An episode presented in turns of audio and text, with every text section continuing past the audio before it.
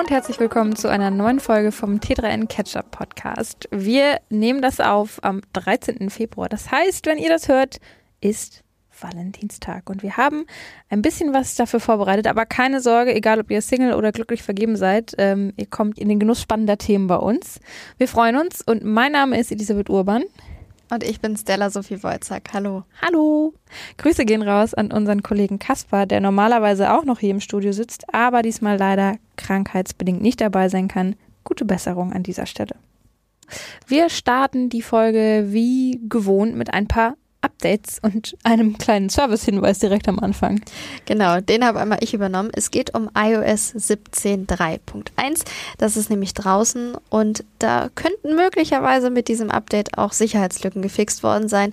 Deshalb hier der kleine Reminder, falls ihr es noch nicht installiert habt, solltet ihr das jetzt auf jeden Fall schon mal in Angriff nehmen. Es lädt dann einfach im Hintergrund, während ihr unsere Folge anhört. Alle iPhone-BesitzerInnen da draußen macht eure Updates und grundsätzlich auch alle anderen TechnikbesitzerInnen. Macht eure Updates. Und wo wir gerade beim Thema iPhone und Apple sind, wir hatten vor zwei Wochen Ende Januar darüber gesprochen, dass sich der App Store von Apple auch öffnen muss. Und ein Grund, warum Apple da immer sehr kritisch ist, ist jener, dass sie sagen, naja, aber bei uns mit unserem System ist alles super sicher und äh, Viren.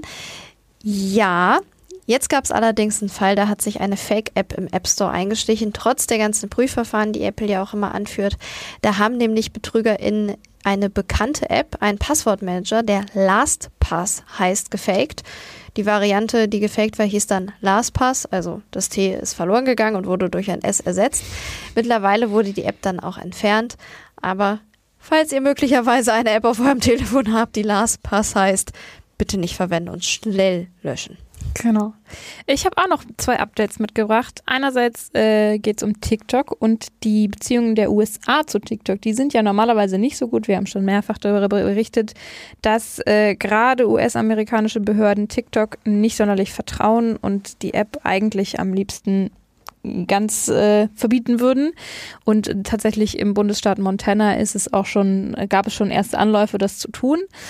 Jetzt ist was passiert, was so ganz im Kontrast dazu steht. Joe Biden, der Präsidentschaftskandidat und amtierende Präsident, hat sich nämlich bei TikTok zu Wort gemeldet. Das kam eher überraschend, aber es ist Wahlkampfjahr. Im November wird gewählt und es heißt mal wieder Biden versus Trump. Dementsprechend hat Joe Biden. Höchstwahrscheinlich. Also ja. der Formheitshalber aktuell ist ja noch vor Wahlkampf Kampf und es wird natürlich noch bestimmt, wer genau dann Präsidentschaftskandidat wird, aber Stimmt. das ist ja das, wonach es aktuell aussieht. Stand jetzt haben wir, haben wir die beiden vermutlich im Rennen. Und das äh, Wahlkampfteam von Joe Biden hat sich gedacht, gut, dann ähm, ziehen wir mal auf TikTok los. Und das Spannende ist, dieser Auftritt auf der Plattform ist sehr interessant gestaltet. Das Profilbild vom Account ist nicht etwa, wie man es bei uns vielleicht kennt, so ein normales Politikerporträt, seriös im Anzug und dann mit so einem milden Lächeln irgendwie. Naja, seriös im Anzug ist schon gegeben. Also Anzug wird getragen. Das aber stimmt. die Augen sind sehr, sehr ausdrucksstark. Das stimmt. Biden lächelt tatsächlich auch, aber aus seinen Augen schießen rote Laserstrahlen. Und damit bezieht sich äh, das Team, das hinter dem Account steckt, auf das Meme Dark Brandon. Was man ähm, dazu sagen muss, dieses Dark Brandon-Meme kommt ursprünglich von Trump-AnhängerInnen ähm, und ist ein Schmäh-Meme gegen Biden gewesen. Dark Brandon war mal quasi ein, ein Code für Fuck äh, Biden. Und äh, dieses Schmäh-Meme wurde eben ursprünglich von Trump-WählerInnen bzw. Fans äh, erstellt und ist jetzt von eher pro beiden Menschen umfunktioniert worden. Und das ist quasi ein Meme geworden, dass man sich zurückgeholt hat und wo man gesagt hat, ja, wir machen, wir nehmen das äh, Hops und machen es uns zu eigen. Und so hat auch das Wahlkampfteam von Biden das für diesen TikTok-Account genutzt. Und es gab noch ein kleines Easter Egg quasi oder einen Seitenhieb Richtung äh, Trump-UnterstützerInnen. Das erste Video ist ein kleiner QA-Clip zum Super Bowl. Und auch hier gab es Verschwörungstheorien, was äh, Joe Bidens Rolle im Super Bowl und äh, bezüglich der Teams anging und so weiter. Und da gibt es eine Frage, die Bezug nimmt auf den Super Bowl und eben dieses Thema. Und er beantwortet die mit einem Augenzwinkern. Das heißt, er könnte jetzt entweder Öl ins Feuer gießen oder er hat da irgendwie einen sehr sympathischen Auftritt hingelegt. Mal gucken, was da noch so rauskommt. Und ich glaube, wir werden eh von diesem Wahlkampfthema noch ein bisschen hören im Laufe des nächsten Jahres. Es ist auf jeden Fall eine spannende und besondere PR-Strategie, die da aktuell gefahren wird. Und mal sehen, wie die sich weiterentwickelt, weil das hatten wir ja bei der Recherche gesehen. Auch sehr, sehr viele Trump-AnhängerInnen haben das Ganze dann bei TikTok kommentiert. Zumindest sind sie so aufgetreten. Ob das richtige Profile sind, das konnten wir an dem Punkt nicht erkennen. Also dementsprechend wird natürlich mit diesem Content, der, der erstmal in der Szene bekannt ist, auch die Szene angelockt, was vielleicht genau das Ziel dahinter ist. Insgesamt steckt im US-Wahlkampf ja sehr viel Geld und um Geld ging es diese Woche auch bei Sam Altman. Der hat vergangene Woche nämlich via Ex für den Aufbau einer massiven KI-Infrastruktur und einer widerstandsfähigen Lieferkette geworben. Also er spricht sich dafür aus, zum Beispiel eigene Chipfabriken zu bauen, Rechenzentren und äh, eine zugehörige Stromversorgung auf die Beine zu stellen, um das Ganze eben unabhängiger zu gestalten. Und laut Wall Street Journal verhandelt er dafür auch schon seit Monaten wohl mit Investorinnen, zum Beispiel aus den Arabischen Emiraten. Die Summe, die er für dieses ganze Projekt einplant, ist nicht gerade klein. Da ist die Rede von bis zu sieben Billionen Dollar. Kann man sich natürlich vorstellen, Chipfabriken, Rechenzentren und Stromversorgung, das ist ein großes Projekt. Und wir dürfen sehr gespannt bleiben, was da rauskommt, weil auch wenn das größenwahnsinnig klingt, ist das durchaus äh, ernstzunehmend, ein ernstzunehmendes Projekt, würde ich mal äh, zu behaupten wagen und kann auch für uns als EuropäerInnen durchaus interessant werden. Denn die Frage ist natürlich, er spricht sich dafür eine weltweite äh, KI-Infrastruktur aus. Wie weit sind wir denn daran beteiligt? Und gerade gar nicht mal so sehr anscheinend. Also auch da halten wir euch auf dem Laufenden und widmen dem Ganzen vielleicht nochmal den ein oder anderen Deep Dive. Aber jetzt sind wir erstmal durch für diese Woche mit den Updates und kommen wie gewohnt zum Fail der Woche. Der Fail der Woche. Und da bleiben wir eigentlich beim Thema Geld, denn die Überschrift ist schlechtere Qualität für gleiches Geld und das gilt ähm, aktuell für Amazon Prime. Amazon steht ja schon in der K Kritik, Verbraucherschützer wollen auch klagen und zwar geht es um das klassische Abo, was es bisher gab, auch mit Werbeeinblendungen, die konnten allerdings übersprungen werden. Jetzt ist es so, die Werbung im klassischen Abo kann nicht mehr übersprungen werden. Wer keine Werbung haben möchte, der muss dafür 2,99 Euro im Monat zusätzlich zahlen. Und jetzt fallen weitere Funktionen raus. Bei Prime Video gibt es nämlich jetzt keine Dolby Vision und keine Dolby Atmos Quality mehr. Das heißt, es ist so Bildqualität und Soundqualität, die jetzt ein bisschen schlechter werden. Genau, der Sound wird schlechter, was allerdings für NutzerInnen gar nicht leicht zu erkennen ist, denn unter den Filmen wird es eben immer noch als Möglichkeit angegeben, also das Soundversprechen ist da, es wird dann aber eben nicht entsprechend ausgespielt. Das hatten auch die Kolleginnen von Golem angefragt und Amazon hat ihnen gegenüber bestätigt, dass es nicht mehr möglich ist, die Inhalte mit dieser Qualität abzuspielen.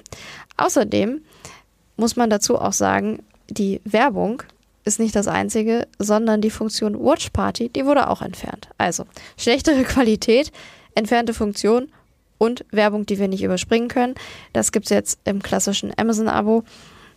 Die Frage ist jetzt, ob das Ganze noch weitergeht mit dem Beschnitt an Funktionen und ich nenne es jetzt einfach mal Service ist unklar. Amazon hält sich dazu bedeckt und hat auch die NutzerInnen darüber nicht informiert, was alles aus dem Abo da plötzlich rausmarschiert ist. Was uns wiederum zu den VerbraucherschützerInnen führt, die eben genau deshalb auch klagen wollen. Mit dem Thema Streamingdienste und gerade auch mit dieser Amazon-Thematik habe ich mich übrigens auch mit unserem Kollegen Marco unterhalten. Die Folge hört ihr auf dem Interviewslot am Freitag. Also wer Bock auf Streamingdienste hat und äh, gerne wissen möchte, was da so abgeht gerade und was wir eigentlich zukünftig für unser Geld noch so geboten bekommen, der kann am Freitag gerne mal einschalten. Jetzt geht's aber weiter mit unserem Deep Dive. Und ganz im Sinne des Valentinstags schauen wir uns heute mal das Phänomen Dating-App an. Wir sprechen darüber, wo kommt das Ganze her, was gibt es so alles und falls ihr sie nutzen wollt oder jemanden kennt, der sie nutzt, worauf muss man eigentlich achten, damit man nicht gescammt und total unglücklich wird. Der Deep Dive. Also Tipps für persönliches Glück können wir an der Stelle und auch in den folgenden Minuten natürlich nicht geben, sondern wir wollen uns erstmal angucken, wie wird damit eigentlich Geld verdient? Welche Unternehmen stecken so hinter den großen Playern bei uns in Deutschland im Bereich Dating-Apps? Und zuallererst, wo kommt die Geschäftsidee eigentlich her, Ellie? Grundsätzlich muss man sagen, dass Menschen bei der Suche nach einem Partner, einer Partnerin sich Hilfe suchen, mehr oder weniger freiwillig, ist ja schon ein uraltes Ding. Ich weiß nicht, wer von euch den Film Mulan kennt. Da muss sie auch zu so einer Matchmakerin ähm, und wird dann hübsch gemacht, damit man ihren Mann suchen kann. Und diese Matchmaker und HeiratsvermittlerInnen, die gab es schon in allen möglichen Kulturen und Zeiten. Später konnte man dann zum Beispiel sein eigenes Glück in die Hand nehmen und eine Annonce in der Zeitung auch schalten, um da irgendwie ein bisschen die Auswahl an potenziellen Partnerpersonen zu erhöhen, die das vielleicht sehen, weil man ja sonst nur so seinen Freundes- und Bekanntenkreis hat und wenn da vielleicht jetzt gerade niemand dabei war, konnte man so ein bisschen größeres Publikum erreichen. Übrigens, man kann immer noch in einigen Zeitungen Partneranzeigen schalten und ich finde das irgendwie sehr süß. Irgendwann kam dann der nächste logische Schritt. Man hat die Computer zu Rate gezogen und so richtig populär wurde das Computer- und wissenschaftsunterstützte Matchmaking Ende der 1960er Jahre. Damals hat zum Beispiel die Hamburger Firma Altmann einen IBM-Computer benutzt, um Dating-Vorschläge zu machen. Wenn du jetzt sagst Matchmaking, was bedeutet das denn? Ich melde mich an und kriege dann direkt vorgeschlagen, wer zu mir passen könnte, weil, also Beispiel Zeitungsannonce, da ist es jetzt so, ich würde eine Annonce aufsetzen und würde gucken, wer sich meldet. Aber das stimmt. Also es gibt ganz unterschiedliche Formen des äh, Online-Datings oder der computergestützten Partnersuche. Und zwar gibt es zum einen so Kontaktbörsen, wo man eben angeben kann, hallo, ich bin Person X und wenn du Interesse hast, dann schreib mir doch. Kann man Zeitung, Radio oder auch online eben machen. Und dann gibt es Vermittlerplattformen, also Partnervermittlungen, Parship und Co. Und ähm, so war das übrigens auch bei dieser Firma äh, Altmann aus Hamburg damals. Die äh, hat Informationen von dir bekommen, wer du bist. Und der Computer hat diese eingegebenen Informationen dann mit mehr als äh, 130 Parametern mit über 30.000 anderen Partnersuchten abgeglichen und dann dir die perfekten Partnervorschläge gemacht quasi. Also das ist auch die Geschäftsidee dann dahinter, zu sagen, hey, wir haben hier Person A, Person B, noch C und D und viele andere in der Hinterhand, die geben uns Geld. Zumindest war das im Ursprung so. Und daran verdienen wir dann.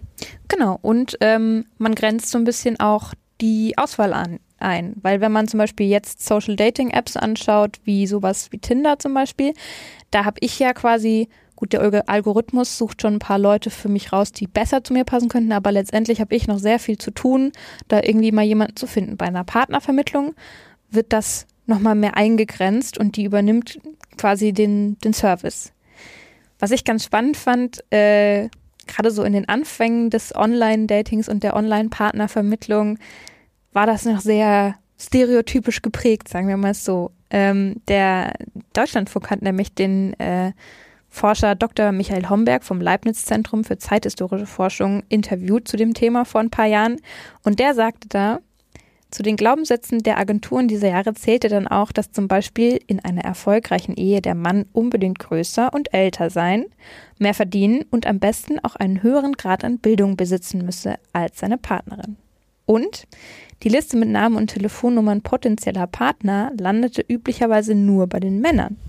Frauen wurden dann lediglich benachrichtigt, dass sie sich in der nächsten Zeit zum Beispiel werktags zwischen 19 und 21 Uhr bereithalten sollen für die Anrufe ihrer möglichen Partner. Ich würde behaupten, das hat sich jetzt auf Dauer nicht so durchgesetzt. Ja, also, also wenn man sich das jetzt heute ein bisschen anschaut, da gibt es ja mittlerweile auch Dating-Apps, wo zum Beispiel nur die Frau äh, schreiben kann oder den ersten Schritt machen kann und so. Also wir haben, wir haben da schon einen gewissen Weg beschritten mittlerweile. Das äh, sind also Sachen, die jetzt nicht mehr so gelten. Mit der Entwicklung vom Computer hin zum Smartphone sind natürlich auch die Dating-Apps aufgekommen, sind gerade bei jungen Menschen auch beliebt. Man kann sich kostenlos anmelden. Genau diese Apps, die wollen wir uns heute auch mal ein bisschen genauer anschauen. Richtig. Übrigens die erste Dating-App, die das standortbasierte Dating mittels GPS angeboten hat, was wir jetzt auch von Tinder kennen zum Beispiel. Ähm, Tinder arbeitet mit deinem Standort und kann dir dann in einem ausgewählten Radius Menschen anzeigen, die zu dir passen würden. Die erste App, die das gemacht hat, war Grinder, gegründet 2009 und Tinder ist dann wenige Jahre später gefolgt. Aber fangen wir mal ein Stück weiter vorne an. Was genau sind eigentlich Dating-Apps jetzt? Ganz vereinfacht gesagt sind es einfach Plattformen, auf denen man sich anmelden muss, um eben Menschen kennenzulernen. Dating-Apps in der Regel sind dafür gedacht, Liebesbeziehungen Liebesbekanntschaften zu machen. Es gibt mittlerweile aber auch in den Apps integriert Funktionen, wo es darum geht, Freunde kennenzulernen. Mhm. Also eine Dating-App muss nicht zwangsläufig dazu führen, dass eben das Ziel dahinter ist, jemanden zu daten. In der Regel ist der Aufbau so, die Anmeldung ist kostenlos. Es ist eigentlich wie bei einem Netzwerk. Also es wird der Name angegeben, ein Profil wird eingerichtet, Fotos. Das sind erstmal so die Basissachen. Hobbys können beispielsweise angegeben werden. Und ein Abo muss an der Stelle meist noch nicht abgeschlossen werden. Genau, du gibst natürlich deine Daten her. Das ist äh, eine Sache, die du dem Anbieter damit schon mal lieferst, nämlich persönliche Informationen über dich. Und was ich ganz spannend finde, man hat ja in einigen ähm, sozialen Netzwerken schon die Pflicht anzugeben, wie man mit realem Namen heißt.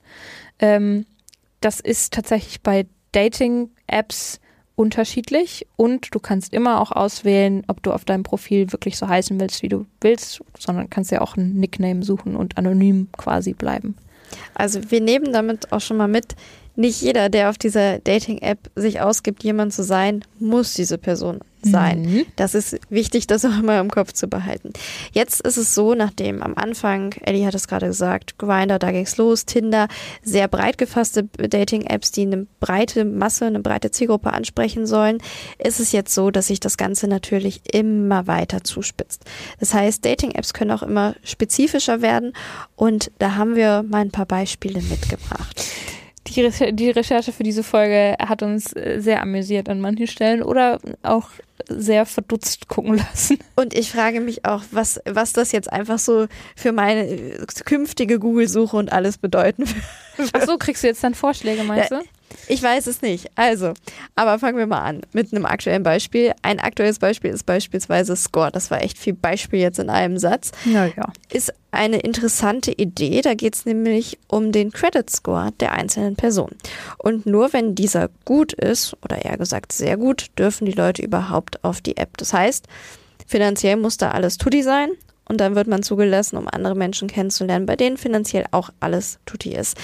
Die Idee dahinter, so berichtet TechCrunch, ist das Thema Finanzen ins Dating mitzubringen. Finde ich eigentlich ganz spannend. Auf der anderen Seite schaffst du ja einen Raum für Menschen, die sich tendenziell wahrscheinlich schon ganz gut mit ihren Finanzen auskennen, was denjenigen, die vielleicht noch ein bisschen mehr Bildung in dem Bereich bräuchten, jetzt auch nicht wirklich hilft. Und ich frage mich auch, also beim Daten dann gleich über Finanzen. Äh, naja, wie gesagt, es ist Special Interest und davon gibt es auch noch mehr.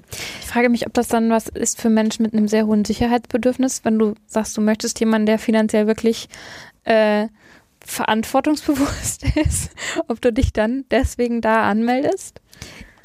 Ist eine These, ich weiß es nicht. Es gibt aber auch noch ein weiteres Beispiel, nämlich The League da ist auf jeden Fall, glaube ich, das Interesse recht klar. Es geht nämlich einfach um Business und dass der Partner, die Partnerin auch ambitioniert sein soll. Aber es geht soll. doch immer noch um die Liebe. Ja, aber zur Liebe gehört ja dann auch vielleicht persönliche Weiterentwicklung und ich glaube, in dem Fall steht die sehr, sehr weit vorne.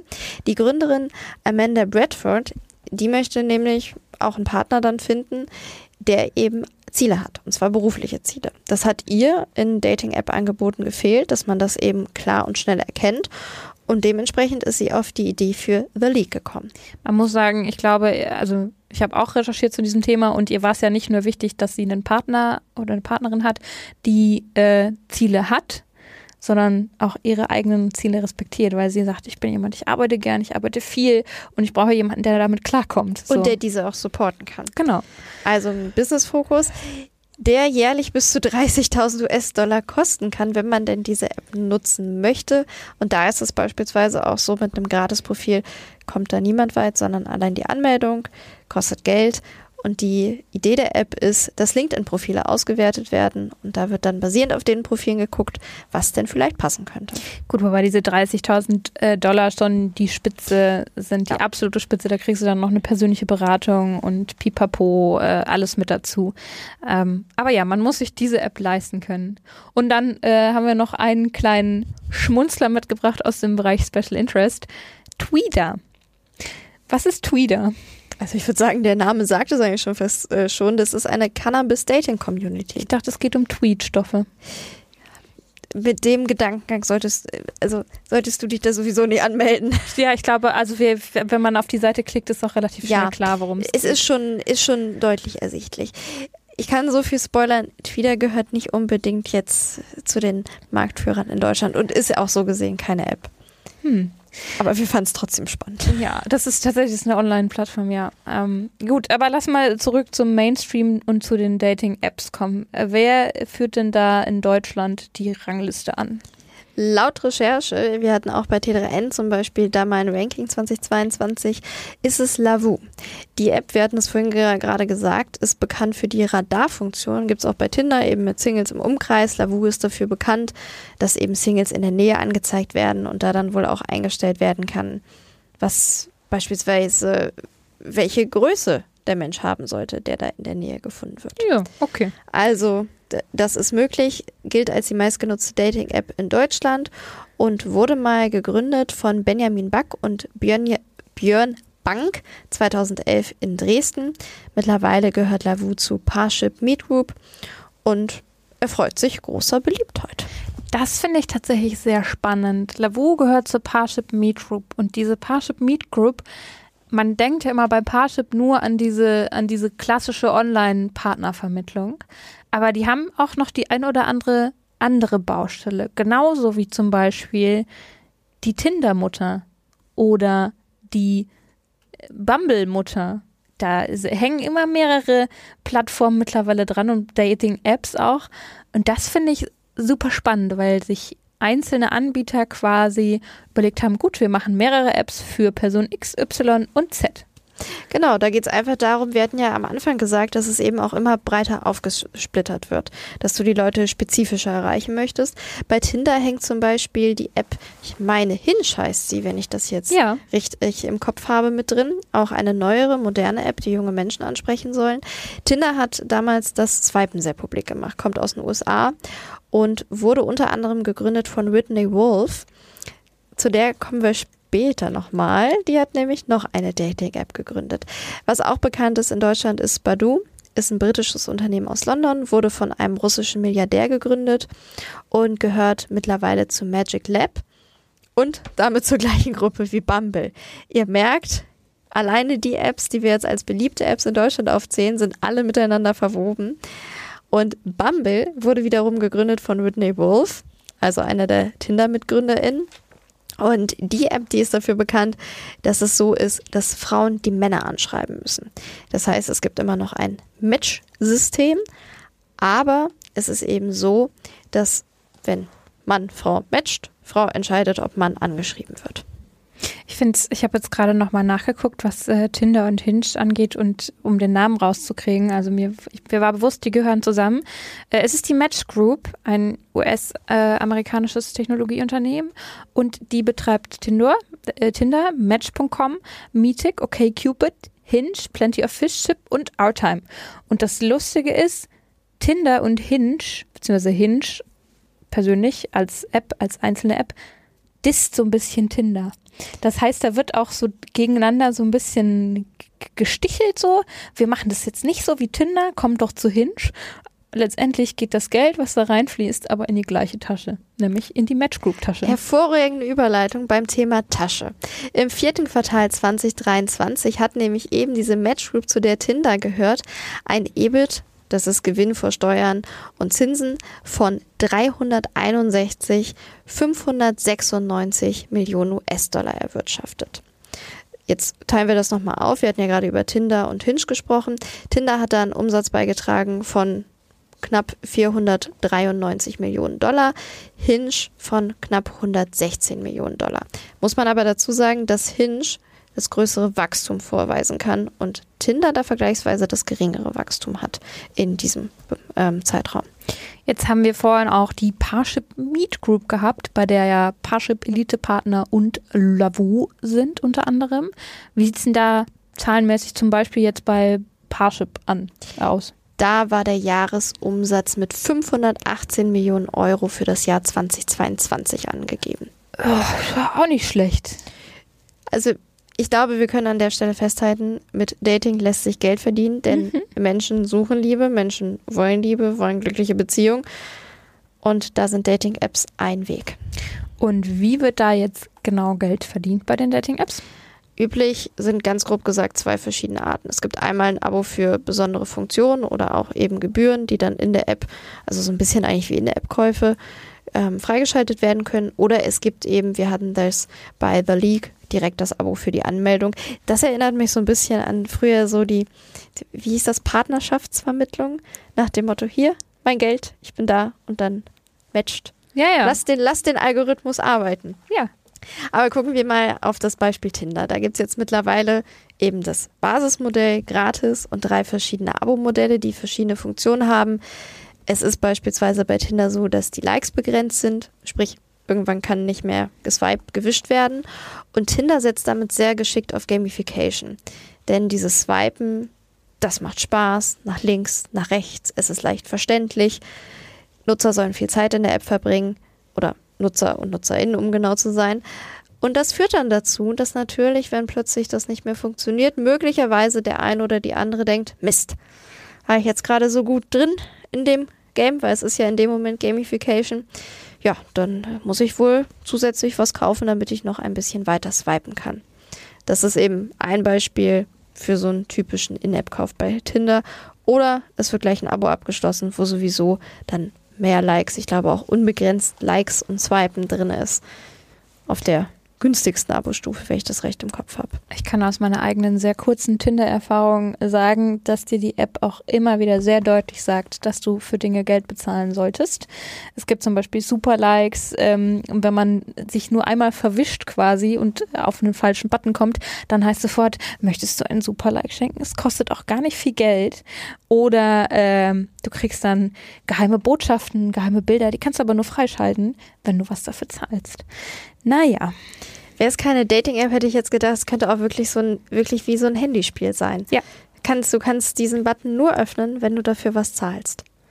Und dann ist es aber auch noch so mit, äh, das teuerste Tinder-Abo ist so, wenn ich das jetzt richtig recherchiert habe, das Platinum, Pla Platin-Abo, ist ja. es eigentlich so. Platinum Und, ist halt eigentlich die englische ja. Version, ja sollte man dann auch so aussprechen. Platinum. Daran bin ich gerade gescheitert. Ja. Da gibt es auch die Funktion Private Priority Likes. Himmelherrgott nochmal. Und da ist es so, ähm, dass die Likes dann auch weiter oben angezeigt werden sollen. Allerdings steht auch im Kleingedruckten, kann Tinder nicht garantieren, dass sie überhaupt gesehen werden. Auch ein spannender Aspekt. Kleingedrucktes bei so Dating-Apps ist äh, interessant zu lesen. Und man weiß bei vielen Apps immer noch nicht so wirklich, wonach geht es denn nun, wen ich jetzt angezeigt bekomme. Also wie funktionieren die Algorithmen? Da lassen sich die Unternehmen, die dahinter stehen, natürlich nicht unbedingt in die Karten schauen. Auch dieses, diese Frage, kann ich genauso viele Likes äh, an einem Tag oder Swipes an einem Tag machen wie jetzt mein Nachbar? Man weiß es nicht so ganz genau. Es gibt da wohl ein Zwölf-Stunden-Zeitfenster, dann sollen die wieder erneuert werden. Das hat jetzt die Recherche ergeben. Außerdem gibt es aber auch noch einen anderen Weg, Geld zu verdienen mit Dating-Apps, nämlich über Werbung. Über das Schalten von Werbung generieren beispielsweise Tinder oder auch Lavu zusätzliche Einnahmen. Und Lavu setzt auch unter anderem auf Kooperation mit anderen Unternehmen und verdient dadurch eben auch Geld. Bei Lavu kann man auch Geschenke kaufen. Ja, du kannst, ähm, die Plattform hat eigene Credits auf der Plattform und da kannst du dann dein jetzt Match-PartnerInnen Geschenke kaufen. Dein okay. Matches. Ja, so. das, das geht mir ein bisschen, also da muss ich sagen, das geht mir ein bisschen zu schnell. Da habe ich auch dann manchmal, also weiß ich nicht, weiß nicht, ob ich da so ein, so ein gutes Gefühl dabei hätte. Und tatsächlich kann ja auf so Dating-Plattformen auch durchaus mal was schiefgehen.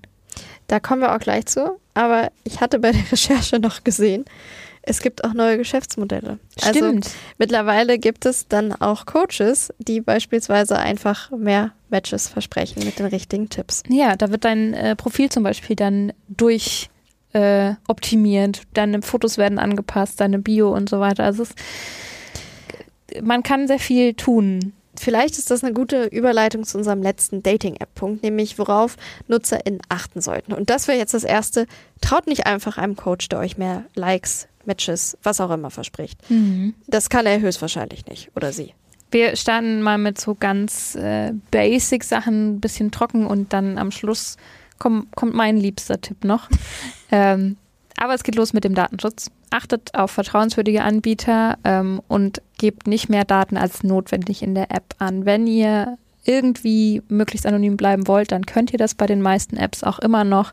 Also wenn ihr zum Beispiel nicht wollt, dass ArbeitgeberInnen oder so auch mal an eurem Profil vorbeiswipen, dann könnt ihr euch euer Profil auch halbwegs anonym gestalten. Ich habe das selber auch mal ausprobiert. Ähm, teilt eure Adresse und private Angaben nicht auf eurem Profil, wenn es, also äh, macht es einfach nicht. so, macht euch klar, ihr wisst nicht, wem alles angezeigt wird, wer ähm, da aktiv ist und checkt auch mal, ob es zum Beispiel wirklich nötig ist, dass die App dauernd auf euren Standort zugreift. Könnt den auch immer wieder bewusst ausschalten. Bei Bumble ist es zum Beispiel so, die App funktioniert nur, wenn der Standort auch eingeschaltet ist. Aber auch dann kann man sich natürlich überlegen, möchte ich das wirklich überall, wo ich bin, eingeschaltet haben oder schließe ich die App derweil und mache meine Standortfreigabe wieder aus für eine gewisse Zeit. Außerdem seid auch vorsichtig bei Abos. Wir haben ja gerade angesprochen, es gehört zum Geschäftsmodell von Dating-Apps. Aber bevor ihr ein Premium-Angebot nutzt, schaut, was euch damit versprochen wird, ob ihr es wirklich braucht. Und auch mit einem Abo sind Matches oder auch das entscheidende Match nicht garantiert. Außerdem Klassiker bei Abos.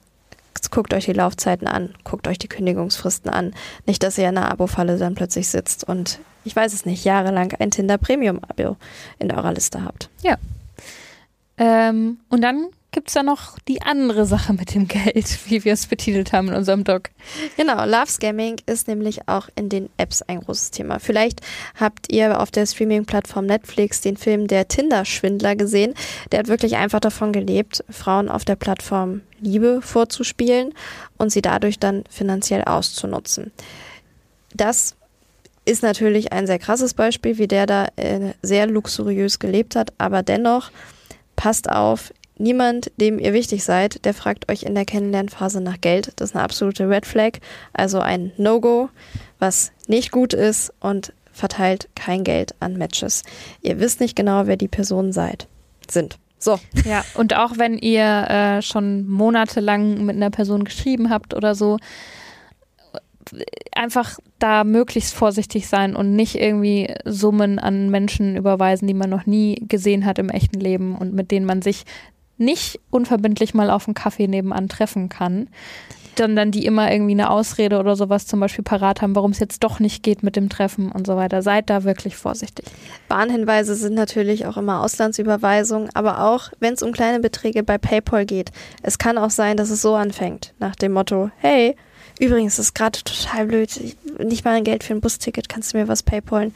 Nein, kannst du nicht. Ihr müsstet Stella sehen, die sieht da jetzt, sah da jetzt wirklich gerade sehr ernst aus. Zum Schluss noch ein paar äh, Worte, die wir, wir haben lange diskutiert vor, vor diesem Beitrag, ähm, auch in der Redaktion und äh, haben mal so drüber gesprochen, wie ist das eigentlich mit dem Online-Dating und ähm, unserem persönlichen Wohlbefinden? Und ähm, deswegen hier noch am Schluss ein paar ähm, Ratschläge unsererseits oder auch, was man sich so überlegen kann oder auch mal im Freundesbekanntenkreis diskutieren kann, wenn jemand Online-Dating nutzt oder wenn man das selber mal überlegt. Von unserer Seite hier ein paar Sachen. Setzt Grenzen und respektiert auch die von anderen Personen. Seid bei persönlichen Treffen vorsichtig, gebt zum Beispiel FreundInnen Bescheid, wann ihr wo wen trefft und wählt für das Kennenlernen einen öffentlichen Ort. Und auch Videocalls sind keine hundertprozentige Sicherheit, dass jemand der oder die ist, die er oder sie auch äh, vorgibt zu sein. Wir haben hier auch schon immer wieder über das Thema Deepfake gesprochen. Da lässt sich einfach super viel zurechtstutzen mittlerweile. Ihr könnt die Apps auch einfach wieder löschen, sie ausprobieren, es lassen. Tut so, wie es euch gut tut. Und ähm, Stella? Es ist auch so, beim Algorithmus ist es nicht ganz klar, wie der funktioniert. Vielleicht sagt euch der Elo-Score was. Der soll aber so gesehen keine Rolle mehr spielen. Das war etwas, was Tinder früher genutzt haben soll. Da geht es unter anderem um eine Like-Anzahl in der und in der App verbrachte Zeit. Spielen noch mehr Faktoren mit rein. Und da wurde quasi errechnet, welchen Score das Tinder-Profil hat. Sprich, also so eine, wie, du bist eine klassische 7 von 10 oder so. So gesehen, wie eben das Ganze dann zusammengerechnet wird, wie viel wert dieses Profil ist und wie oft das ausgespielt wird. Erstens wird es nicht mehr genutzt und zweitens hat keine Dating-App, wie sie auch heißen mag, irgendwas damit zu tun, wie liebenswert ihr seid oder wie viel ihr als Menschen wert seid. Also euer Selbstwert wird ganz sicher nicht durch Matches, Likes oder sowas in dieser Art gemessen. Aber selbst wenn das mit den Matches, ob, also ob nun das mit den Matches funktioniert oder nicht oder wie oder was, wir haben am Ende noch eine gute Nachricht für euch.